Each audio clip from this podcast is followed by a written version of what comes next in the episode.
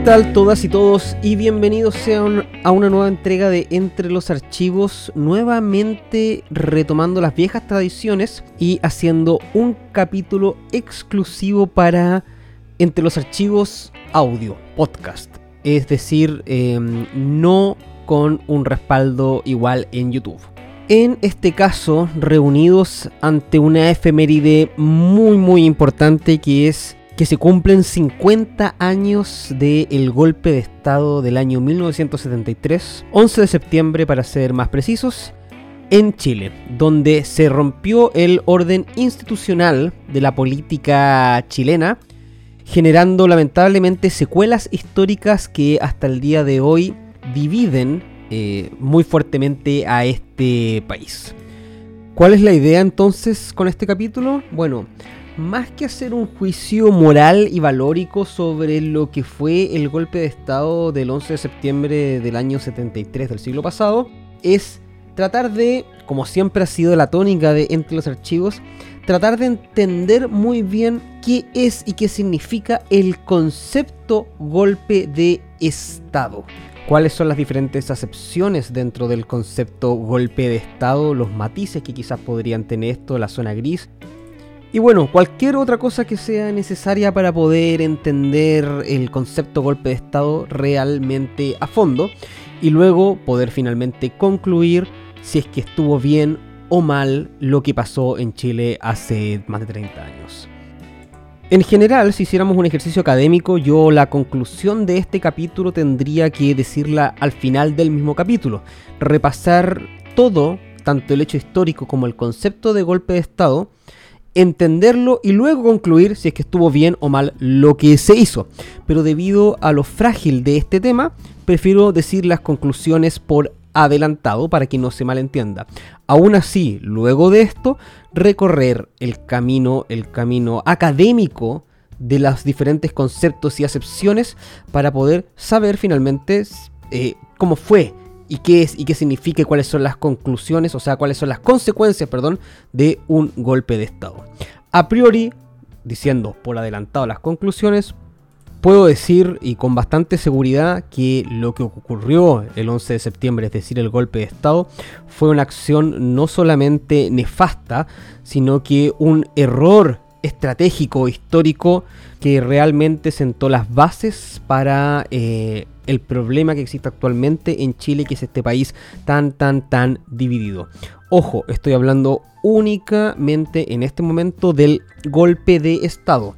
No de las violaciones a los derechos humanos, que ese es un tema aparte y que es lamentablemente mucho, mucho, mucho más grave. Entonces, antes de comenzar oficialmente con el contenido de este capítulo, les recuerdo que este podcast es una producción de Estudios Neverland. Y si es que quieren ver más contenido con muchas risas y entretención, visiten la página estudiosneverland.com donde podrán suscribirse para disfrutar de horas y horas de entretención, además con la platita que ponen para su mensualidad es que todos estos proyectos, que obviamente cuestan de alguna manera producirlos, ven la luz. Así que sigamos apoyando la producción de contenido y visiten estudiosneverland.com. Y además aprovecho de contarles que entre los archivos es tanto un podcast, es decir, lo que están escuchando, como un canal de YouTube. Así que si quieren ver videos de estos mismos temas, obviamente con lógica de video, es decir, imágenes de apoyo, y mm, con otra dinámica, visiten o busquen en YouTube entre los archivos, el mismo nombre y ahí podrán ver toda la cantidad de videos que hay y que también producimos en Estudios Neverland, em, donde podrán disfrutar de este contenido, pero de otra manera, un poco más visual. Entre los archivos, disponible en YouTube y en Spotify. Yendo entonces al contenido de este capítulo, quiero partir con una pequeña reflexión sobre el por qué se me ocurrió hablar de este tema, del golpe de Estado. Bueno, siento, viendo muchos programas de política, que es el tema del momento sin duda, viendo también muchos documentales y escuchando a las personas, sobre todo a los políticos, sobre em, lo que está ocurriendo en este momento, cómo Chile llega a conmemorar los 50 años del golpe de Estado, es que siento que el tema se debería, o por lo menos se entiende por aristas separadas, digo, se debería separar. En el sentido de que, por un lado, se analiza o se trata de analizar de manera separada y diferente, en primer lugar, lo que fueron las violaciones a derechos humanos durante la dictadura, y por otro lado, por otro camino separado, lo que fue el golpe de Estado. Que, de partida, al ser conceptos completamente diferentes, hay que explicarlos teóricamente por separado, obviamente. Como Entre los Archivos es un podcast de teoría política, en este capítulo vamos a hablar de lo que teóricamente es un golpe de Estado.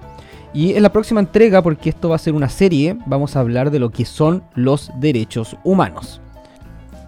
Bueno, y tomando esto en cuenta, estos dos elementos que se pueden analizar por separado, una cosa, las violaciones a los derechos humanos y la dictadura en sí, y otro tema aparte, el golpe de Estado, es que siento que el precepto que se quiere imponer para conmemorar los 50 años de esto es el de nunca más.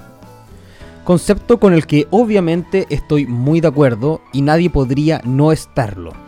Pero esto tiene un matiz y es ahí donde hay que hacer el análisis. La pregunta es, ¿nunca más qué? Por un lado se dice nunca más violaciones a los derechos humanos, lo cual yo creo que esto no tiene pero ningún ámbito de análisis más allá que eso, podría ser prácticamente la única verdad tajante acá, pero 100% tajante porque por definición, por concepto, los derechos humanos no se deberían o no se pueden violar, pero lamentablemente la zona gris entra en el nunca más de otros elementos que componen esta historia. Nunca más el uso de violencia en política, que alegan algunos, lo cual también tiene mucho sentido porque la democracia es exactamente el mejor mecanismo y que por sí tiene como definición el uso de la no violencia.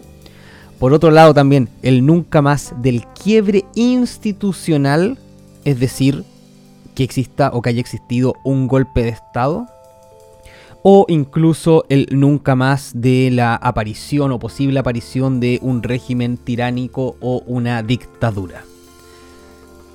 ¿Por qué digo esto? Bueno, porque la historia de lo que ocurrió durante el gobierno de Allende y luego durante la dictadura de Pinochet, sí, dictadura, el, obviamente, como buena historia, tiene muchos matices, tiene muchas zonas grises, tiene muchas personas que ganaron, muchas personas que perdieron, etc.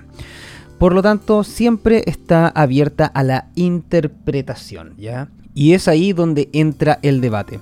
Resulta que la idea es completar estos 50 años con alguna conclusión, con algún aprendizaje.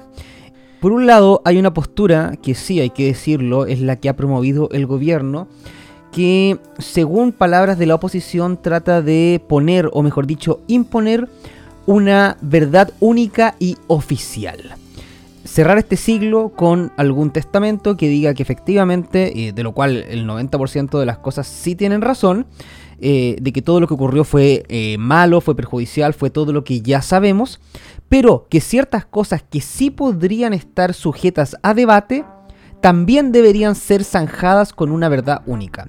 Y es ahí donde ciertas voces, y aunque no lo crean, no solamente voces de derecha, sino incluso la misma persona encargada de, en primer instante, preparar la conmemoración de los 50 años, estoy hablando de Patricio Fernández, eh, que es de pensamiento socialista, también dijo abiertamente que había ciertas cosas que podían ser puestas sobre el debate. Obviamente, repito, no estamos hablando de la violación de derechos humanos, estamos hablando específicamente sobre algunos temas del gobierno de Allende, sobre el quiebre de la institucionalidad y también sobre el golpe de Estado, que es lo que se trata el capítulo de hoy. Entonces, habiendo hecho esta pequeña reflexión introductoria, la idea es poder entender y definir bien el concepto de golpe de Estado. ¿Qué otros elementos o qué otras variables o qué otros tipos de golpes de Estado existen? ¿Por qué pasan los golpes de Estado? y obviamente luego poder concluir si es que lo que ocurrió, repito, no tiene esto que ver con la dictadura ni con la violación de los derechos humanos. es el paso previo, el golpe de Estado, es decir, el derrocamiento del presidente legalmente electo Salvador Allende. Si es que en algún caso, o en este caso en particular, un golpe de Estado puede o no ser legítimo y o válido. Y voy a repetir algo que dije al principio del capítulo, que es la conclusión de todo el contenido de este capítulo. Ya, como este es un tema tan áspero que genera tanto malestar, creo que es importante, nuevamente repito, partir por la conclusión. Y después de haber ocurrido de que hayan pasado estos 50 años donde ya podemos sacar conclusiones y un aprendizaje, llego finalmente a la conclusión de que lo que ocurrió, el golpe de Estado, no fue algo bueno ni que tenga que ser valorado de ninguna manera. Obviamente esta es una conclusión que es fácil sacarla 50 años después. Como dice el dicho, todos son generales después de la guerra. Pero aún así digo en este capítulo que no valoro ni considero positivo bajo ningún aspecto que haya ocurrido el golpe de Estado, el quiebre en la institucionalidad y la democracia de este país. Y eso, ojo, no quiere decir bajo ninguna circunstancia de que esté apoyando o que yo sea partidario del gobierno de Salvador Allende. Todo lo contrario, pero aún así soy de la fuerte creencia que los presidentes deben terminar y concluir sus periodos según las reglas de la democracia. Vamos entonces con el contenido mero y mismo de este capítulo.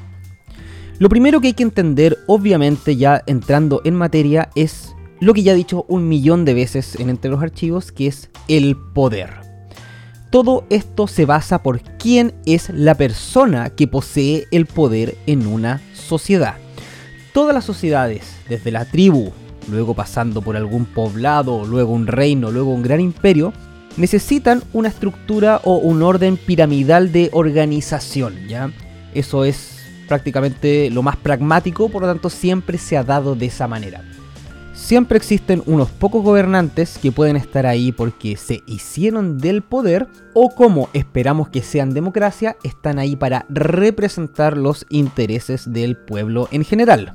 Pero bueno, lamentablemente para este juego sucede que el poder es atractivo. Muchos quieren hacerse del poder. Quizás en primer lugar porque el poder te entrega dinero, ganancias, alcance, contactos, también puede ser porque simplemente a través del poder tú consigues lo que quieres hacer. ¿Cuántas veces hemos hablado de poder acá? O también simplemente por una mera cosa de ego y avaricia personal. ¿Quién no quiere poseer el poder total? Entonces, resulta que al ser muchos las personas o grupos que quieren poseer el poder, obviamente van a pelear por este. Si es que no existiera el Estado de Derecho, la Constitución, que exactamente lo que hace una Constitución es decir eso, cómo se va a pelear por el poder, cuáles son las reglas para hacer política. Recuerden que la política es el uso del poder para conseguir y poder hacer cosas. Em, cuando no existen estas herramientas, se pelea por la fuerza. Siempre ha sido así a lo largo de la historia de la humanidad. Y cuando no existan regulaciones o el ser humano retroceda a un estado político anterior al que tenemos, y cuando hablo de anterior basta con retroceder 100 años o quizás simplemente cambiarse de continente, nos vamos a dar cuenta que las luchas políticas por el poder son a través de la fuerza. No por nada, volviendo al tema anterior, una de las cosas que se reclamaba en el nunca más era el nunca más utilizar la fuerza para obtener fines políticos. Por lo tanto, ese es el primer aprendizaje que tenemos que tener. Cuando no existen reglas claras en la política, el poder lo posee quien utilice la fuerza para tenerlo. Cuando el gobernante es duro, tiene todas las herramientas del poder, sobre todo de la fuerza, y el pueblo o sus gobernados, como quieran decirle, no entienden bien qué es lo que está pasando, es fácil mantener el poder. Pero este es un caso que prácticamente nunca ocurre. Quizás en Corea del Norte sea así. Pero en general a la gente sí le interesa el tema del poder. Fue lo primero que dijimos, el poder es atractivo, todos quieren tenerlo. Por lo tanto, cuando la gente se empieza a interesar en el tema del poder en la política, es que el gobernante debe recurrir a otras cosas. Y ahí nos aparece el término importante llamado la legitimidad. Y ojo, acá quiero hacer un pequeño paréntesis antes de volver con la legitimidad para decir que Cuando me refiero a los gobernados, estoy hablando a la masa, al pueblo humilde, pero también a la gente poderosa, a los nobles, a los terratenientes, a los señores de la guerra. De hecho, ahora sí, tomando en cuenta el concepto legitimidad, podemos decir que un gobernante para estar seguro en el poder debe ser legítimo. Es decir, que de alguna manera algo avale su estancia en el poder. Pero aunque no lo crean, esa validez siempre está bajo el escrutinio público. Sí, aunque no lo crean, los reyes, por ejemplo, medievales, que supuestamente la legitimidad se la daba Dios mismo en persona, Aún así, tenían que estar constantemente complaciendo a nobles, a duques, a príncipes de diferentes índoles, señores feudales, incluso al pueblo, porque las rebeliones y los cambios de mando, las traiciones estaban siempre, siempre ahí presente. Por más heredero divino que seas del poder, aún así había que ser muy astuto en la política para mantener y hacer que tu reino sea legítimo. Y ahí entra una máxima bien importante. La pregunta es, cuando el pueblo no quiere a su gobernante, ¿eso inmediatamente hace que el gobernante sea ilegítimo y pueda ser removido del poder? Veamos entonces ahora el caso de la democracia. En democracia hay dos factores que tener en cuenta para entender la legitimidad. El primero de ellos, que es más bien el elemento subjetivo conceptual, es que la democracia dice ser el gobierno del pueblo de la mayoría. Por lo tanto, cualquier líder debe ser elegido obviamente por la mayoría. Ya tenemos el primer problema porque la mayoría no es un concepto absoluto. Existen las mayorías simples y las mayorías absolutas. Además, las mayorías absolutas de la gente que participa de la democracia o la mayoría absoluta del país. Ya tenemos un problema.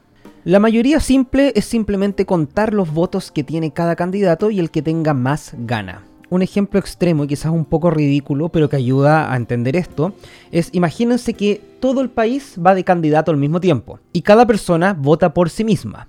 Por lo tanto, todos tienen un voto, excepto yo, debido a que mi madre, mi mamita que me quiere mucho, decidió no votar por ella, sino que votó por mí.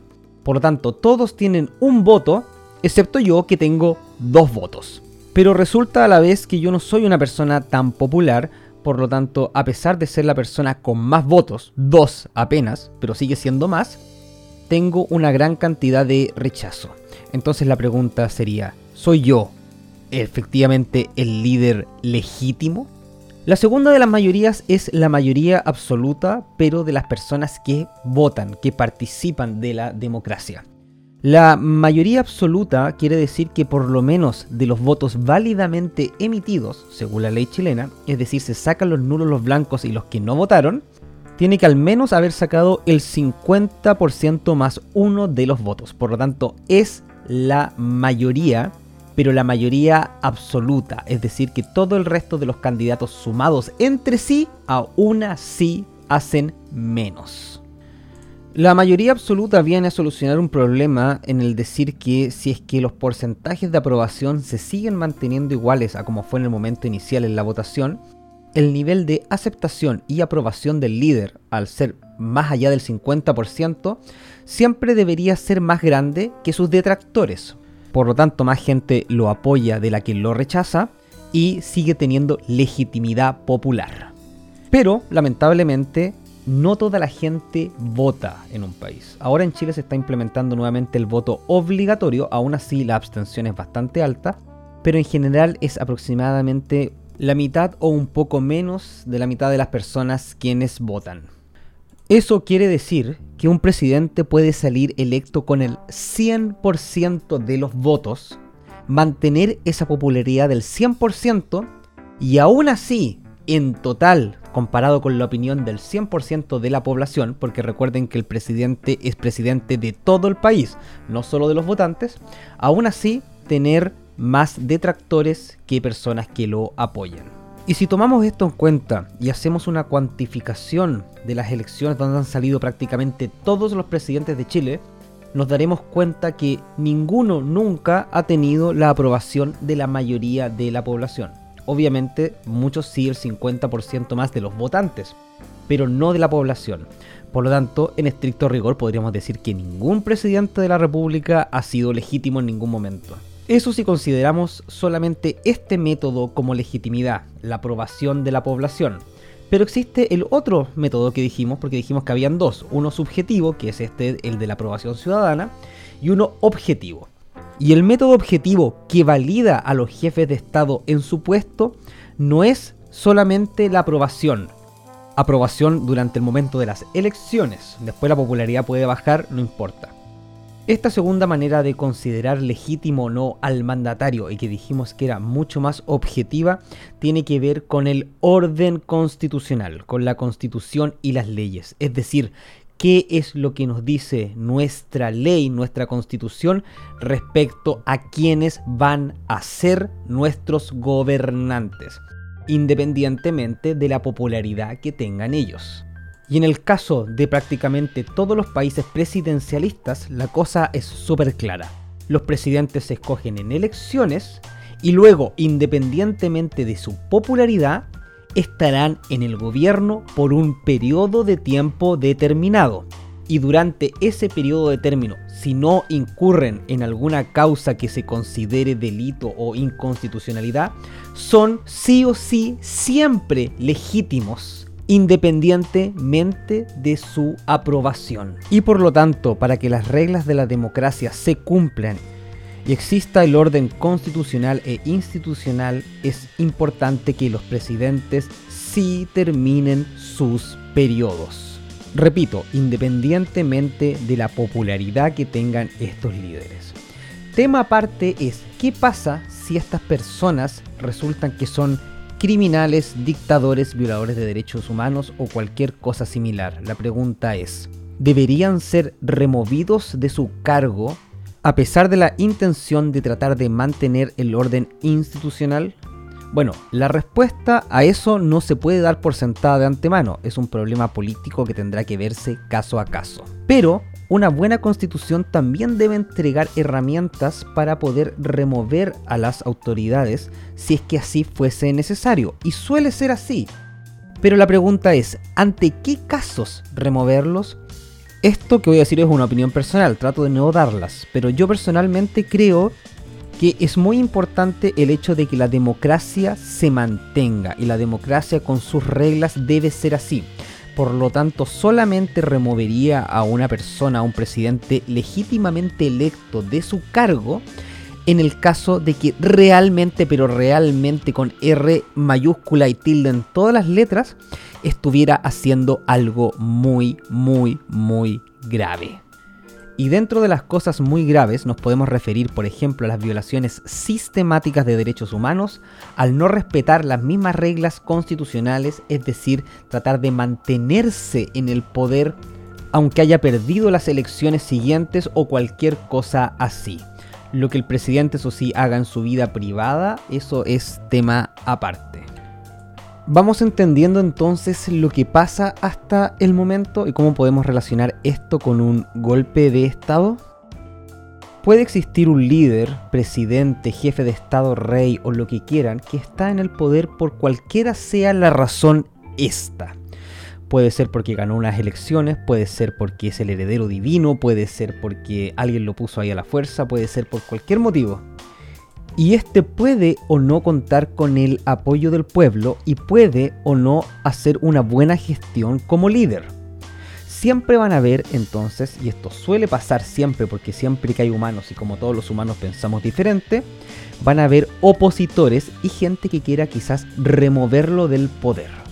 Incluso puede ser que las personas que lo quieran remover del poder en un acto que pueda ser considerado ilegal o golpe de Estado cuenten con más aprobación popular que el legítimo o supuestamente legítimo mandatario. Como nos damos cuenta acá, la legitimidad se divide. No es un tema tan fácil de zanjar, incluso muchas veces Yo diría que es una tónica que se ha repetido mucho a lo largo de la historia de la humanidad, que efectivamente la legitimidad y el uso del poder y el uso de la fuerza están divididos y se entra en guerras civiles, donde dos bandos que creen ser los legítimos herederos al poder luchan por este, hasta que finalmente obviamente debería terminar con algún vencedor. Pero la cosa es que la legitimidad no es una cosa que sea per se. Y siempre va a haber personas que crean ser más legítimos e incluso personas que digan que el gobernante actual es ilegítimo. Pero la pregunta es, en democracia, cuando un presidente se le considera ilegítimo, ¿debería haber un golpe de Estado? Es decir, ¿debería este ser removido del poder? Vamos entonces con la definición y concepto de golpe de Estado para poder aclarar esto mucho más. Definiciones de golpe de Estado en la literatura hay muchas, todas bastante obviamente similares con algunos matices. En este caso voy a leerles textual la definición que aparece en Wikipedia y voy a hacer un paréntesis porque todos sabemos que Wikipedia no es una fuente científica, pero estuve mirando las referencias de donde se sacó la definición y parecen ser bastante buenas, por lo tanto voy a leerlo por lo menos como para poder hacer una idea general de lo que es un golpe de Estado. Y dice, abro comillas, un golpe de Estado, también conocido como golpe o derrocamiento, es la toma y destitución del gobierno y los poderes del Estado. Normalmente se trata de una toma ilegal del poder por parte de una facción política, un partido político, una secta, un grupo rebelde o militar. Cierro comillas. El último punto es realmente importante porque uno piensa o pensaría que siempre un golpe de Estado es hecho por grupos militares, pero no es así. Un golpe de Estado lo puede hacer cualquier grupo humano que tenga la fuerza o las herramientas para hacerse del poder de manera ilegal. Y ojo que golpe de Estado es sinónimo de derrocamiento, por lo tanto efectivamente ciertos derrocamientos de reyes, la Revolución Francesa y muchos otros fenómenos históricos donde se ha removido al que era supuestamente el legítimo gobernante, también se podrían considerar como golpes de Estado. Y además de esto existen muchos otros conceptos que suelen ser considerados como hermanos o parte de un golpe de Estado, pero parte como anexa o por lo menos sinónimos de golpes de Estado o golpes de Estado que son llevados a cabo de otra manera. Estamos hablando de las revoluciones, las revueltas, las rebeliones y los motines, las guerras civiles, donde dijimos que varios grupos luchaban por el poder, incluso los golpes parlamentarios, donde el Parlamento, utilizando herramientas legales pero mal utilizadas, también remueve al mandatario. Y sí, una revuelta popular, aunque quizás les duela a muchos, es también una manera quizás muy sutil, pero de hacer un golpe de Estado, donde un grupo, utilizando quizás la fuerza o la presión social, remueve a un mandatario que no le gusta, pero que sí debería estar y permanecer en el poder. Espero entonces que con esta breve descripción de lo que es un golpe de Estado se haya entendido la idea de lo que es remover ilegalmente al mandatario que supuestamente en base a las leyes es el legítimo poseedor del poder. Otro detalle importante que sería quizás bueno aclarar es cómo es la operativa, es decir, cómo se hacen las cosas eh, en el caso que existiera una legítima destitución de un mandatario. Decimos legítima porque en algunos casos sí vale la pena o sí se tiene que hacer la destitución cuando este presidente o líder efectivamente ha incurrido en las faltas graves ya antes mencionadas. Pero debe ser de alguna manera en específico. Y obviamente todo en el marco de la constitución y las leyes.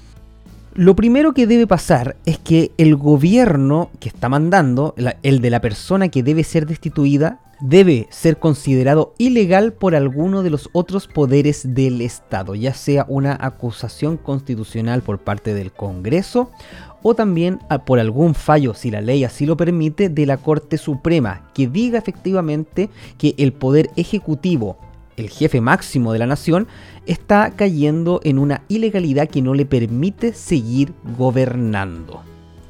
Hasta ahí no hay problema si es que efectivamente esto se lleva a la práctica y el líder quiere, por voluntad propia, hacerle caso a la orden judicial o a la orden política del Congreso y sale del poder. Hasta ahí no hay problema, todo se está haciendo dentro del marco jurídico institucional.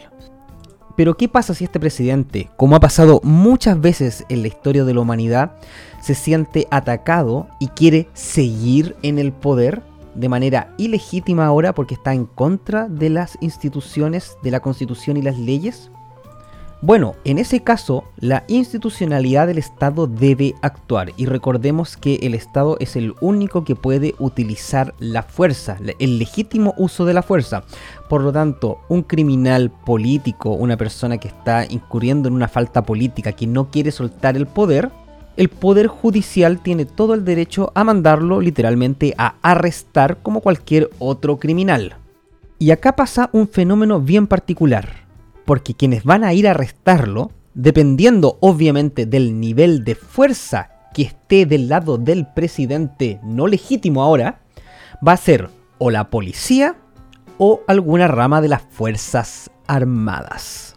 Por ejemplo, el año pasado, el presidente Pedro Castillo de Perú cayó en una ilegalidad muy grave al intentar hacer un autogolpe de Estado y por lo tanto fue declarado inconstitucional. Él, al no querer abandonar el poder e intentar incluso cerrar las otras instituciones del Estado para quedar solamente él con todo el poder del Estado, se le pidió a las fuerzas de orden y seguridad, a la policía, que lo arrestaran. Y eso es efectivamente lo que pasó. El presidente Pedro Castillo fue removido del poder, aunque no fue en la casa de gobierno, sino que fue en un auto que se iba transportando, pero fue removido del poder por la fuerza. En este caso por las fuerzas de orden y seguridad, ya que el presidente Castillo o expresidente Castillo no contaba con el apoyo de ninguna rama armada quisiera perentorio usar algún tipo de fuerza mayor que la policía no posea.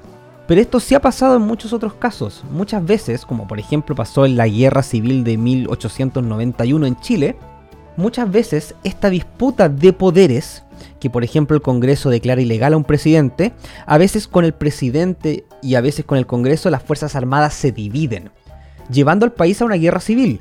Porque para destituir al presidente hay que usar la fuerza, como lo dijimos, pero el presidente al mismo tiempo tiene la misma fuerza y con la que trata de destituir a otra rama del Estado, iniciándose una guerra. El tema de este capítulo no es sobre guerras civiles, es simplemente demostrar que muchas veces cuando los presidentes no legítimos intentan quedarse en el poder, sí es legítimo utilizar la fuerza para removerlos. Pero eso solamente cuando se ha pasado por un proceso de destitución legítimo.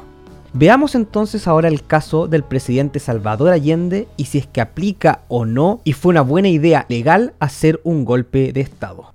Y obviamente este análisis se va a basar en una parte que es objetiva en base a la constitución y las leyes y a la teoría de las ciencias políticas y una base que es subjetiva en base a la apreciación personal, no mía solamente, sino de la sociedad chilena después de poder analizar con la mente quizás esperemos un poco más fría los 50 años y las consecuencias que tuvo este hecho para la historia de nuestro país. En primer lugar, hay que decir algunas verdades históricas que son importantes y aunque les guste o no a ciertas personas. La primera de ellas, que debido y por culpa del sistema, de la constitución mejor dicho, de 1925, el presidente Allende no tenía una mayoría absoluta ni siquiera de los votantes. En esa época no existía la segunda vuelta presidencial, por lo tanto, cuando no había una mayoría absoluta en primera vuelta, debía ser el Congreso quien eligiera al presidente en base a las dos primeras mayorías. Salvador Allende sí fue la primera mayoría con un 36.63% de los votos, apenas un poco más de un tercio, seguido por Jorge Alessandri, que era el candidato de derecha, que tenía un 35.29%, casi casi lo mismo. El tercer candidato, Radomiro Tomic, era de la democracia cristiana y sacó un 28% de los votos. Pero la democracia cristiana serían los votos de ellos los que tendrían que al final de cuentas elegir o a Salvador Allende o a Jorge Alessandri. Por lo tanto, acá viene la segunda parte importante para este análisis. La democracia cristiana, literalmente en pensamiento político, es muy distante de los valores que representaba, valores e ideas y también programa que representaba la unidad popular. Ya ellos están bastante lejos de querer aplicar transformaciones marxistas ni nada así. Por lo tanto, la democracia cristiana se comprometió con respetar la tradición de que sea la primera mayoría, aunque no sea mayoría absoluta, quien sea presidente, en este caso Salvador Allende, siempre y cuando se firmara el Estatuto de Garantías Constitucionales. ¿Qué era este documento? Era una reforma a la Constitución para impedir que ciertas ideas y programas del marxismo más extremo pudieran ser llevadas a cabo al final de todo le pusieron un techo, un techo político y legal a Salvador Allende. Vamos a permitir que seas presidente, pero hay cierto límite en tus transformaciones porque no queremos que Chile se convierta en un ejemplo de la Unión Soviética. Eso era lo que pensaban ellos. Y bueno, así fue y Salvador Allende fue proclamado presidente de la República el año 1970. Durante el gobierno de Allende pasaron muchas cosas que obviamente molestaron a mucha gente. Hubo mucha disconformidad muchas veces con las políticas económicas también que realizó la Unidad Popular. Sin contar además que existía una pre-idea de golpe planificada desde incluso antes que Allende ascendiera al poder. Pero eso lo vamos a hablar en un capítulo posterior donde vamos a hablar de la Guerra Fría y la influencia extranjera en lo que fue el golpe de Estado, por ahora vamos a dejar eso fuera, pero efectivamente se empezó a generar poco a poco, o quizás al revés, más rápido que lento, la idea por ciertos grupos de que Salvador Allende no era el presidente legítimo, ya que no tenía efectivamente el apoyo popular mínimo que un presidente debería tener supuestamente para ser legítimo, pero peor aún, que estaba incumpliendo la constitución y las leyes, cosa que efectivamente sí es el punto importante en una democracia para declarar a alguien legítimo o ilegítimo en el caso de ser el gobernante. Y estamos hablando de ciertas expropiaciones que obviamente iban en contra del derecho de propiedad, pero principalmente también al hecho de que se estaban preparando y haciendo, o por lo menos existía esa sensación de que estaban apareciendo grupos armados que no eran parte de las fuerzas reales, fuerzas armadas reales del Estado. Y como sabemos, el Estado, a través de las fuerzas de orden y seguridad y las fuerzas armadas, son los únicos que pueden poseer y tener el uso de la fuerza legítimo del Estado. Incluso este descontento creció dentro de la misma clase política, estoy hablando de la clase política institucional, hasta que en agosto del año 1973 incluso la Cámara de Diputados declararía ilegítimo el gobierno de Allende. Bueno, la verdad que la historia del gobierno de la Unidad Popular es un tema tan complejo en sí, con tantos argumentos para un lado y argumentos en contra de que si fue bueno fue malo, y la verdad no es tema de este capítulo. Lo único que queremos dilucidar o más bien evidenciar es lo que pasó respecto a si era pertinente o no un golpe de Estado. Como les dije anteriormente, cuando un presidente es declarado inconstitucional por todos los poderes del Estado, que a pesar de que había pasado en la Cámara, aún no se había llegado al fin del camino político. Incluso se decía que Salvador Allende quería llamar a un plebiscito, incluso con el fin de buscar una salida institucional a su propia salida o a su propio gobierno. Pero en fin, como habíamos dicho, cuando un presidente es declarado inconstitucional y no quiere dejar el cargo, la fuerza pública tiene que hacer lo suyo. Y si Allende hubiera tenido a su lado a una de las ramas de las Fuerzas Armadas o incluso a un ejército bien preparado, sí, las Fuerzas Armadas tendrían que haber participado. Pero no era el caso. Aunque Allende tenía su famoso grupo de amigos personales, eh, algunas guerrillas izquierdistas, como lo era el MIR, Aún así, em, su nivel de fuerza y su nivel de resistencia en contra de una remoción del poder en el caso de que se hubiera pasado no era suficiente como para una participación de las Fuerzas Armadas. Aunque las Fuerzas Armadas, incluso después del golpe, así lo hayan sentido. Ellos de verdad se sentían en guerra contra una fuerza militar bolchevique comunista que estaba conquistando este país. Yo definitivamente no soy partidario de estas guerrillas de izquierda, no me considero una persona especialmente de izquierda para nada, pero lo único que puedo decir después de haber pasado todos estos años de historia para poder mirar el suceso con mayor frialdad es que Chile estaba bien lejos de una guerra civil. De verdad, la desigualdad de fuerzas entre el poder militar de tres fuerzas armadas contra un grupo de guerrillas que a veces intentaban solamente defenderse no era equitativo. Pero bueno, más detalles de esto lo hablaremos en los capítulos que vienen, que serán sobre la dictadura y sobre las violaciones a derechos humanos hechas por la misma dictadura. Por ahora concentrémonos en el golpe de Estado, y ahora sí voy a usar las palabras tal cuales, golpe de Estado. Aunque para algunos grupos de la sociedad, incluso hasta el día de hoy, lo que ocurrió fue que las Fuerzas Armadas salvaron a la institucionalidad chilena de este gobierno ilegal que quería hacerse con el poder, mirando las cosas con retrospectiva, fue definitivamente un golpe de Estado. Y un golpe de Estado con pésimas, pésimas consecuencias. En primer lugar, el bombardeo y el despliegue militar para supuestamente simplemente destituir o arrestar a quienes ellos consideraban un presidente ilegítimo fue excesivo. El nivel de violencia y que se le mostró al mundo fue demasiado. Eso está bastante lejos de ser una salida, ojalá institucional, a la crisis política que se estaba viviendo. Y esto sin contar que si es que las Fuerzas Armadas simplemente estaban cumpliendo su deber de destituir al presidente, luego de eso inmediatamente, pero realmente me refiero a inmediatamente, debieron entregar el poder a alguna fuerza político civil. El hecho de haberse quedado 17 años gobernando en una dictadura definitivamente no democrática, con violaciones a los derechos humanos, demuestra que este acto, eh, hoy en día que podemos considerar como fatídico y condenable, lo podemos considerar tal cual como un nefasto golpe de Estado. Nuevamente, no se habían acabado hasta aquel momento las salidas políticas a la crisis que se estaba viviendo, ni la Corte Suprema o alguna corte, sea cual sea esta, había ordenado arrestar al presidente Allende.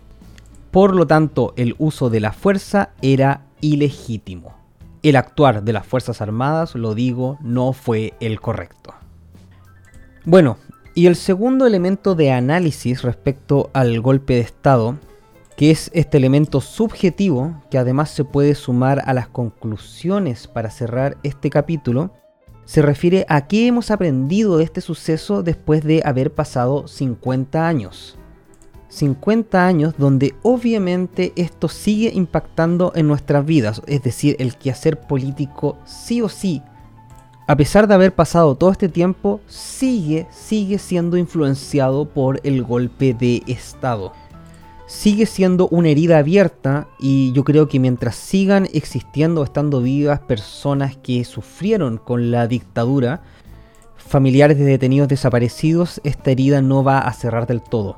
Lo que sí podemos hacer es sacar un aprendizaje, un aprendizaje teórico real que nos sirva para hacer las cosas bien. Eh, y una de estas cosas es este famoso, que lo mencionamos al principio del capítulo, nunca más. Nunca más dictadura, nunca más violación a los derechos humanos y nunca más ninguna forma de golpe de Estado. Y me atrevería a ser más tajante aún, nunca más remover injustificadamente a un presidente de su cargo. Hace un par de días escuchaba una entrevista que le hizo Fernando Paulsen a Hermógenes Pérez de Arce, un reconocido pinochetista. Y Fernando Paulsen le preguntó si es que veía posible que, como estaba la política hoy en día, o ya sea en años venideros, fuera a ocurrir otro golpe de Estado. Y Hermógenes Pérez de Arce tajantemente dijo que no. Y dijo que no porque hoy en día existen formas de remover a un presidente sin la necesidad de utilizar la fuerza, como ellos veían que era la única manera de remover al presidente Allende. Estamos hablando de la acusación constitucional, y que ojalá esta acusación constitucional fuera utilizada contra, por ejemplo, el presidente Boric. Obviamente lo dice Hermógenes Pérez de Arce, una persona que al ser pinochetista obviamente es muy distante de las ideas de Boric. Bueno, yo no puedo discrepar más con esta persona. ¿Por qué? No porque sea bueno o malo que exista una herramienta legal para remover a un presidente, sino que la lección que aprendimos con Salvador Allende, la más importante, es que los presidentes deben terminar sus periodos. Nos guste el presidente o no, para que el orden institucional, para que la democracia, para que la constitución y las leyes funcionen, los presidentes deben estar el periodo por el cual fueron electos. Ya aprendimos que remover a un presidente, no dejarlo terminar con su periodo, abre más heridas de las que cierra, y heridas que demoran décadas y décadas en sanar. Por lo tanto, para evitarnos entrar en un país con una politiquería barata, bananera, llena de rencores, llena de cosas inconclusas, lleno de proyectos a medias, es necesario, repito, que los presidentes terminen su periodo. Una característica que tiene Chile que está bien metido dentro de nuestra cabeza es que Chile, al ser un país portaliano, la institucionalidad se cumple y se respeta.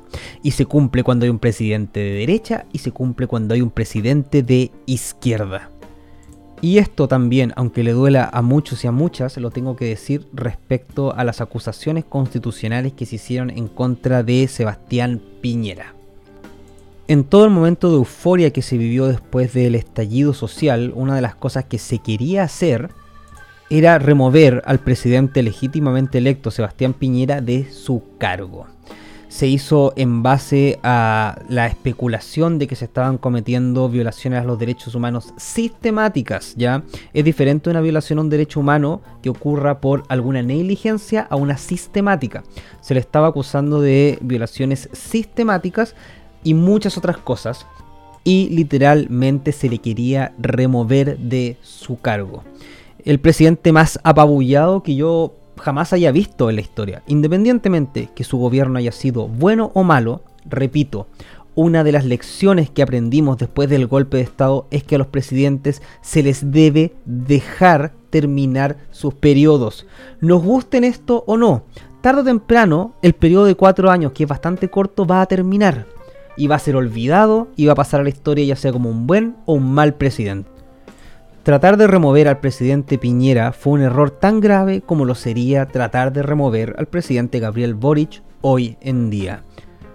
Repito, si hay una enseñanza que tenemos que sacar después de los 50 años del golpe de Estado, es que los presidentes deben terminar sus periodos. Perdón que sea así de tajante, pero como ya dijimos, un golpe de Estado no es solamente cuando los militares sino que cuando cualquier otro grupo, sea cual sea este, hace exactamente lo mismo, derrocar al presidente democráticamente electo. Bueno, espero que me perdonen por haber hecho este capítulo de larguísima duración. Me van a retar en Estudios Neverland porque duró casi tres veces más de lo que debería durar un capítulo normal pero el tema realmente lo ameritaba. Es una fecha importante y es bueno poder aportar quizás un poco desde la perspectiva que, se hace acá en Entre los Archivos. Les recuerdo que Entre los Archivos es una producción de Estudios Neverland, donde me retan por hacer capítulos muy largos. No olviden también compartir este podcast, eso realmente me ayuda mucho a poder divulgar mi trabajo. Y también los invito, si es que no me conocen, a seguirme en redes sociales. Ahí me pueden buscar como map.delacruz en Instagram, que es lo que más uso, o map línea abajo, línea abajo de la cruz en TikTok. Sí, tengo TikTok, eh, me va pésimo, pero tengo TikTok. Y obviamente los invito a ver todo el contenido que hay disponible en estudiosneverland.com. Sin nada más que decir y esperando también que la conmemoración de los 50 años sirva para que este país empiece a sanar sus heridas, les deseo lo mejor y nos vemos en una próxima entrega de Entre los Archivos. Como nos gusta decir acá, las cosas como son, no como te gustaría que fuesen.